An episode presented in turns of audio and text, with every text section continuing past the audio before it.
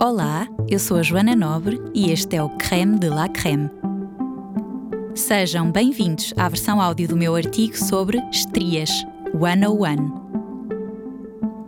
Estrias 101.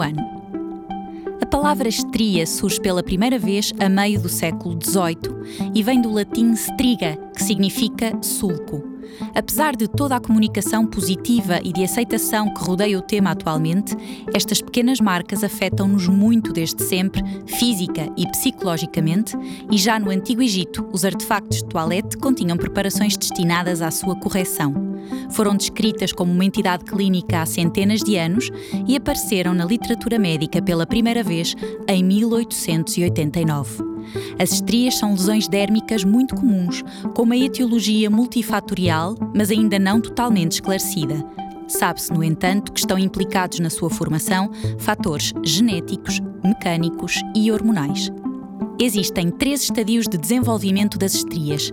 Inicialmente, na fase aguda, as estrias têm cor vermelha devido à inflamação e ao edema. São alinhadas perpendicularmente à direção de tensão da pele, sem depressão cutânea, podendo ser sintomáticas e assumindo caráter temporário.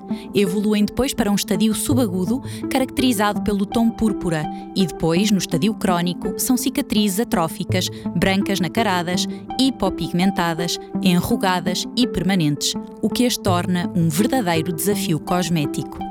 São múltiplas, simétricas, dispostas de um modo linear ou concêntrico em sítios anatómicos variáveis, de acordo com as circunstâncias fisiológicas e patológicas nas quais se desenvolvem. Fatores de risco. A origem exata das estrias permanece desconhecida, com os seus fatores desencadeantes pouco definidos. Pensa-se que esteja relacionada com os componentes da matriz extracelular da pele, incluindo a elastina e o colagênio.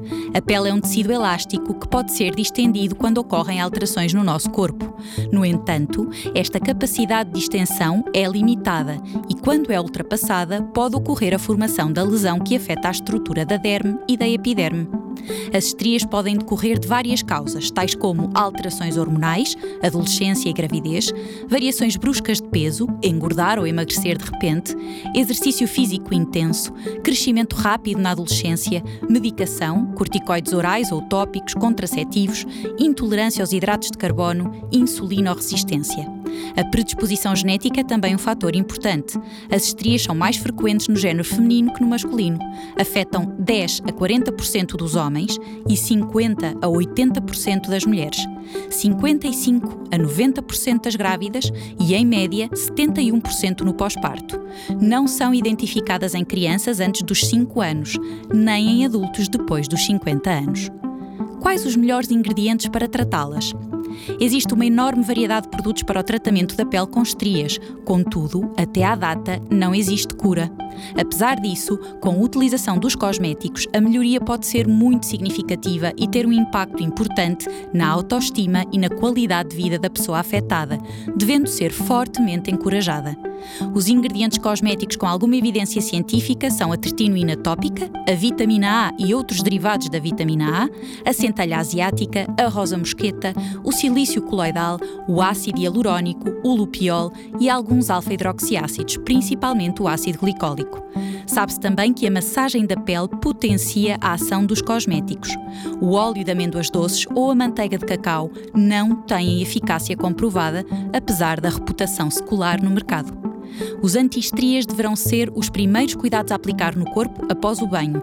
Fazer uma massagem com esfoliante suave, uma vez por semana, permite uma melhor penetração dos cuidados e é, por si só, uma técnica funcionalmente corretiva das estrias. A fotoproteção das zonas com estrias é fortemente recomendada, devendo ser escolhido um FPS 50, uma vez que nas estrias não há pelo, nem sebo, nem suor e trata-se, portanto, de uma pele muito frágil e sensível. Para além dos cosméticos, a microdermoabrasão, alguns lasers, a terapêutica combinada de lasers com radiação UV ou radiofrequência ou o microneedling parecem ter muito bons resultados.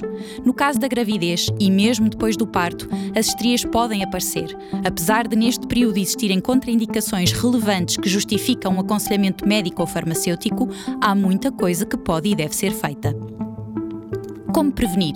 Adotando um estilo de vida saudável, com uma alimentação equilibrada que evite a obesidade e com exercício físico regular.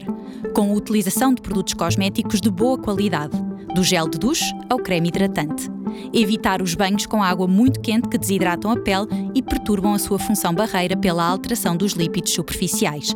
Sabendo que temos um ou mais fatores de risco, aplicar preventivamente os cosméticos com os componentes ativos de eficácia comprovada. E, claro, persistência, hidratação, fotoproteção, massagem e esfoliação. Eu sou a Joana Nobre e este foi o Creme de la Creme